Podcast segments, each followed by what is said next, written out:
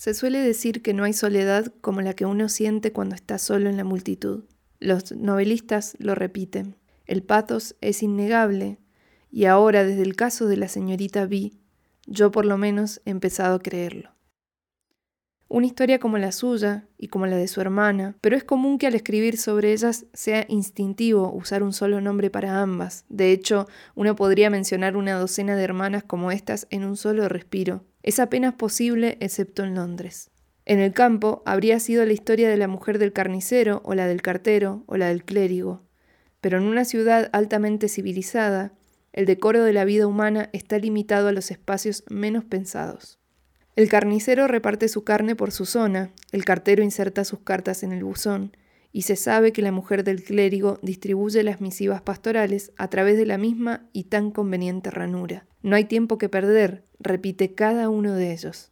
Así, aunque la carne permanezca sin ser comida, las cartas sin ser leídas y los comentarios pastorales sin ser cumplidos, nunca nadie se vuelve más sabio hasta que llega el día en el que estos ciudadanos concluyen tácitamente que ya no hay que prestarle atención a la casa del número 16 ni la del 23.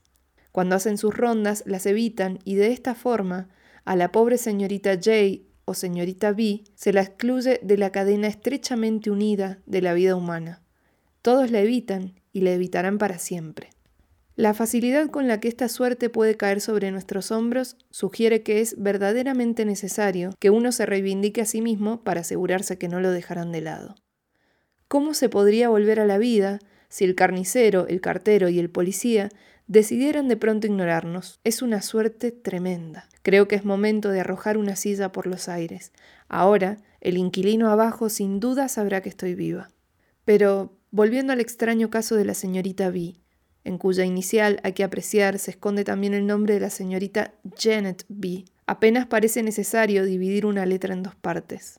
Han estado desplazándose por Londres durante unos 15 años. Se la solía encontrar en ciertas salas o galerías de arte. Al decir, ah, señorita B, ¿cómo le va? Como si uno tuviera la costumbre de encontrársela todos los días, ella solía responder, ¿no es hoy un día agradable? ¿O qué tiempo espantoso está haciendo, verdad? Y luego, cuando uno partía, ella parecía desintegrarse en algún sillón o en alguna cómoda. De cualquier forma, uno se olvidaba completamente de ella hasta que resurgía despegándose de algún mueble, quizás un año más tarde, y las mismas cosas volvían a decirse. Un vínculo de sangre o lo que fuera que corría por las venas de la señorita V hizo que mi destino fuera toparme con ella, o atravesarla, o disiparla, cualquiera sea el verbo más adecuado, en forma más constante quizás que con cualquier otra persona. Tanto es así que este pequeño acto se volvió casi un hábito. No había fiesta, ni concierto, ni galería que estuviera completa sin su sombra gris y familiar. Y cuando un tiempo atrás dejó de aparecerse en mi camino, sabía vagamente que algo faltaba. No exagero cuando digo que sabía que ella no estaba, pero carece de franqueza usar el término neutro. De este modo, cada vez que estaba en habitaciones abarrotadas de gente, empezaba a mirar a mi alrededor con una insatisfacción sin nombre. No, todo el mundo parecía estar presente, pero sin duda había algo en los muebles o en las cortinas que faltaba. ¿O acaso era que habían cambiado algún cuadro de lugar? Luego, temprano una mañana, despertándome al amanecer, grité Mary B. Mary B. Aquella fue la primera vez. Estoy segura de que nadie nunca antes había gritado su nombre con tanta convicción. Generalmente parecía un epíteto incoloro, usado meramente para redondear un punto. Pero, contrario a lo que yo en cierta medida esperaba, mi voz no logró convocar ante mí a la persona o a la semblanza de la señorita V. La habitación permaneció incompleta. Durante el día entero mi propio grito hizo eco en mi cabeza hasta que me convencí de que en alguna esquina u otra me la encontraría como solía hacerlo siempre, y la vería desaparecer y me sentiría satisfecha. Pero no volvió a aparecer y creo que lo que sentí fue descontento. De cualquier forma, una noche, mientras yacía despierta, elucubré un extraño y fantástico plan. Era en un principio un capricho que se transformó en algo serio y emocionante. Iría a encontrarme con Mary B personalmente. Cuán delirante y extraño y emocionante era aquella idea, ahora que lo pienso. Perseguir a la sombra, ver el lugar en el que vivía y si vivía, hablarle como si fuera una persona, como todos nosotros. Piense usted, lector, cómo sería partir en autobús para visitar a la sombra de una campanilla en los jardines de Kew, cuando el sol está medio camino en el cielo. o encontrarla debajo de un diente de león a medianoche en un parque de Surrey. Sin embargo, fue una expedición mucho más fantástica de las que acabo de proponer, y mientras me vestía para comenzar con la expedición, me reía sin cesar pensando en los preparativos requeridos por mi tarea. Botas y sombreros para Mary B. Todo parecía increíblemente incongruente. Por fin logré llegar al apartamento donde vivía y vi que el letrero indicaba, con la ambigüedad típica de los letreros de este tipo, que estaba en casa y que a la vez había salido. Toqué y llamé a su puerta, allí en el último piso del edificio. Llamé a su puerta y esperé y observé con atención, pero nadie acudió. Había empezado a preguntarme si acaso las sombras mueren y cómo es que se las entierra cuando de pronto una criada abrió la puerta. Mary B había pasado dos meses enferma. Había fallecido ayer a la mañana, en el preciso instante en que yo grité su nombre. Será imposible entonces que yo vuelva a encontrarme con su sombra.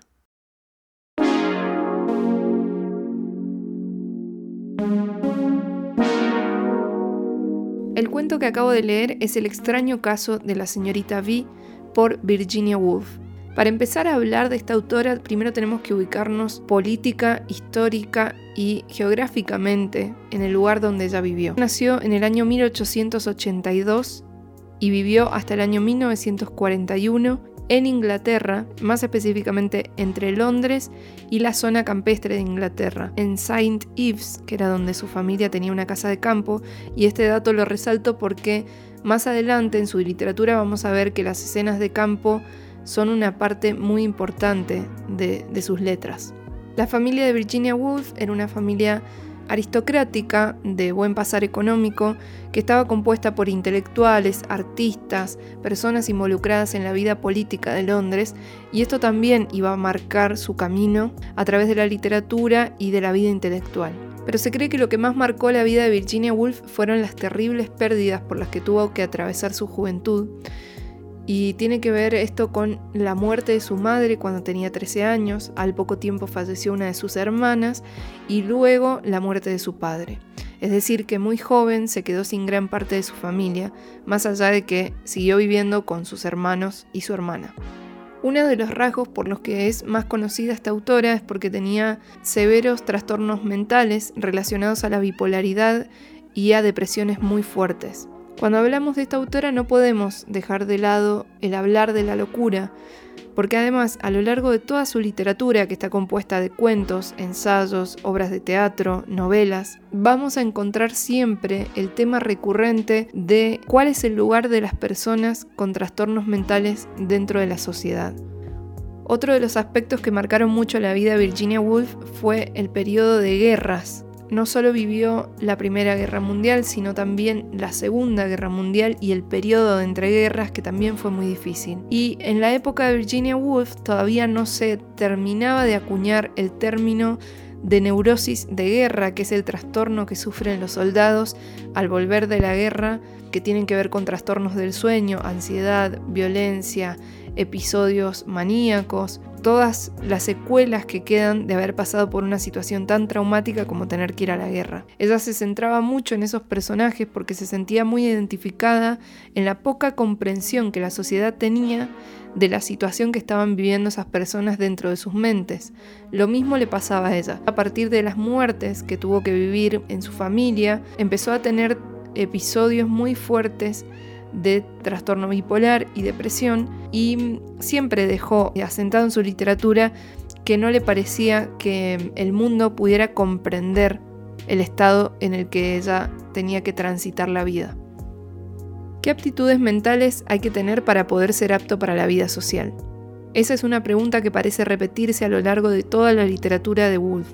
Y lo que podemos decir también es que esta autora hizo una reivindicación de la figura del loco dentro de su literatura, no solo porque en la época en la que ella vivía no era normal, ni esperable, ni aceptable que se hablara de, la figura de los locos, más allá de la burla, el desprecio, el desapego, ella lo que hacía era reivindicar la figura de las personas que en la época padecían trastornos mentales y colocarlas en un lugar de respeto, de comprensión, de también denuncia frente al, abandono del sistema de estas personas que sufrían tanto y que eran tan tan incomprendidas, que hasta el día de hoy lo son, pero En esa época podemos imaginar cuántas menos herramientas tenían para poder acceder a una vida digna.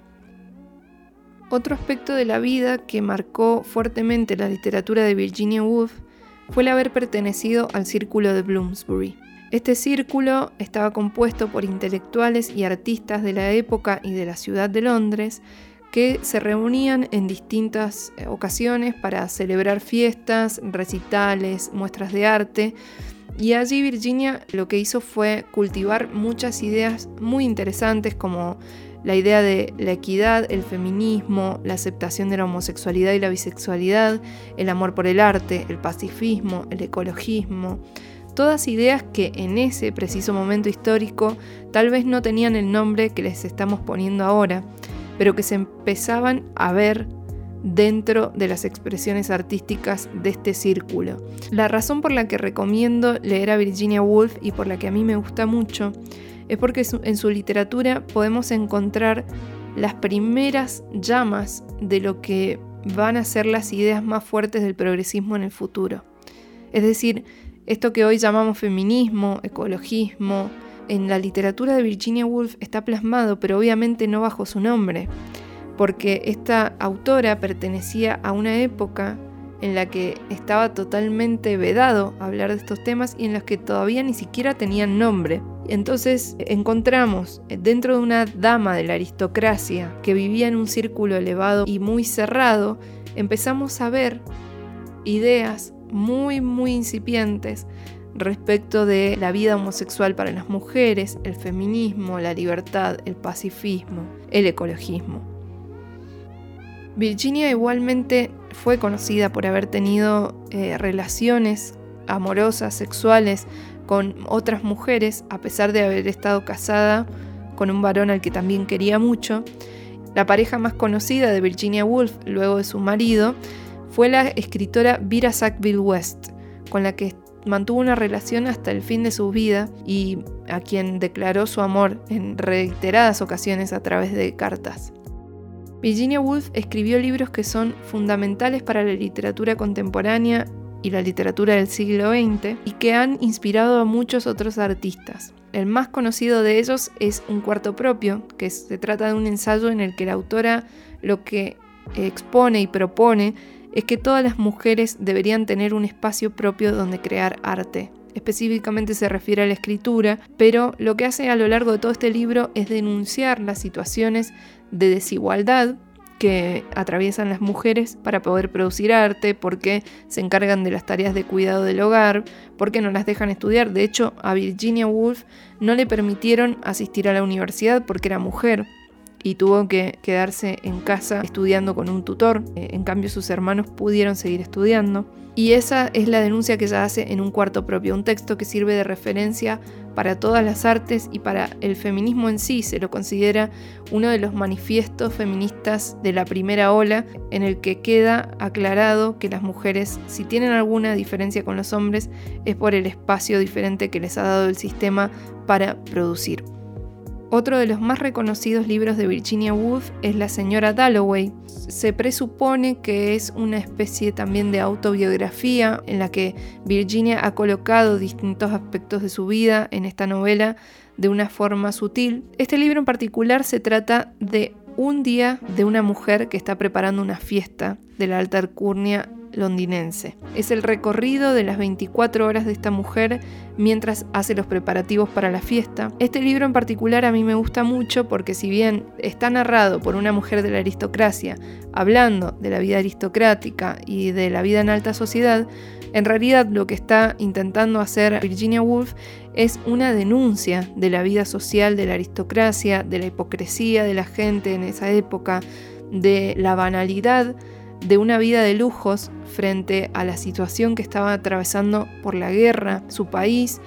El cuento que acabamos de leer, El extraño caso de la señorita V, es uno de esos casos en los que Virginia Woolf denunciaba la vida banal de la aristocracia londinense y lo vacía que eran las existencias.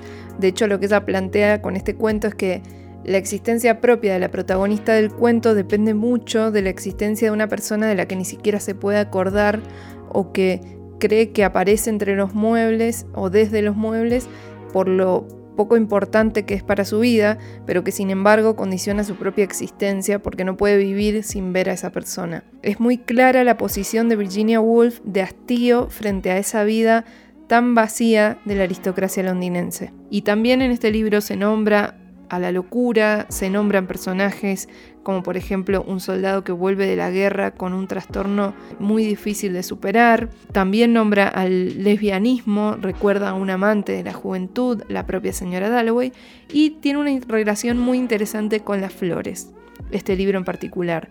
Y también ahí me da el pie para hablar de la relación de Virginia Woolf con la naturaleza. Tenía una conexión muy grande con la naturaleza y siempre hablaba de imágenes evocando a lo natural, colocaba imágenes muy poéticas dentro de su literatura y eso fue una de las cosas que la destacó dentro del círculo de escritores de su época, que fue una escritora de narrativa, de literatura y ficción que empezó a poner componentes de la poesía dentro de sus novelas y sus cuentos. Y más allá de la sensibilidad de Virginia Woolf, también hay que admirar su fortaleza porque en la época en la que ella vivió y las cosas que dijo con sus publicaciones y su escritura no eran aceptadas normalmente ni tranquilamente por nadie de su círculo aristócrata y tuvo que pelear mucho para conseguir lo que consiguió. Virginia Woolf creía que era necesario que cada vez hubiera más mujeres que escribieran. De hecho, llegó a decir que las diferencias entre sexos eran muy necesarias. Vamos a leer específicamente lo que pensaba al respecto. Sería una lástima terrible que las mujeres escribieran como los hombres o vivieran como los hombres o se parecieran físicamente a los hombres, porque dos sexos son ya pocos dada la vastedad y variedad del mundo. ¿Cómo nos las arreglaríamos con uno solo? ¿No debería la educación buscar y fortalecer más bien las diferencias que no los puntos de semejanza? Virginia Woolf fue realmente una de las feministas más acérrimas que yo he leído y sin embargo ella nunca se nombró como tal, pero hasta el día de hoy sigue siendo una gran referente del movimiento. Los textos de Virginia Woolf se consiguen fácilmente en cualquier librería y hay una edición de cuentos completos de esta autora, de ediciones Godot, que me parece sumamente recomendable porque a lo largo de todos los cuentos, que no ocupan más de 380 páginas, podemos ver muy bien la filosofía de vida de Virginia Woolf y las cosas en las que ella creía y además disfrutar de una literatura de mucho vuelo poético. Con Virginia Woolf me sucede algo que me suele suceder con todos los autores que no hablan la lengua castellana. Y es que me parece mucho mejor leerlos en su idioma original. Me parece importante destacar que si tienen la oportunidad de leer en inglés, si saben leer en inglés o en cualquier otro idioma, intenten leer a los autores en su idioma original porque hay muchas cuestiones poéticas de la sonoridad de las palabras, del armado de las oraciones, que se pierde indefectiblemente con la traducción por muy buena que sea. Existen algunos libros que vienen traducidos pero al mismo tiempo con el texto original en el idioma propio del autor y los recomiendo altamente porque son libros que ayudan mucho a entender la musicalidad de ciertos autores, sobre todo cuando tienen un vuelo poético muy importante, que eso es lo más difícil de traducir.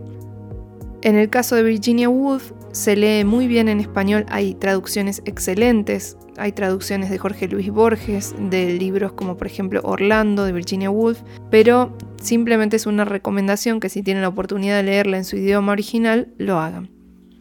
Para cerrar este capítulo de Pájaro Azul, me gustaría leer un breve fragmento de una carta que escribió Virginia a su amante, Vira Sackville West, en medio de un momento muy terrible de la guerra en el que había constantes bombardeos. De hecho, Virginia Woolf y su marido perdieron su casa en un bombardeo de Alemania a Inglaterra y de hecho la escritora estaba en una de las listas de personas más buscadas por el régimen nazi de Hitler, simplemente por tratarse de una escritora progresista de Londres. En esta carta Virginia le manda un mensaje pensando en cómo se encontrará Vira frente a toda esta situación de guerra y si estará escondida o no.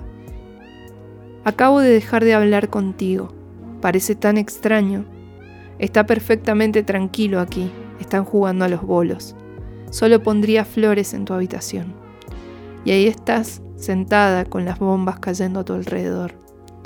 ¿Qué se puede decir, excepto que te amo y que tengo que vivir a través de esta extraña noche tranquila, pensando en ti, sentada y sola? Querida, déjame decirte algo. Me has dado tanta felicidad.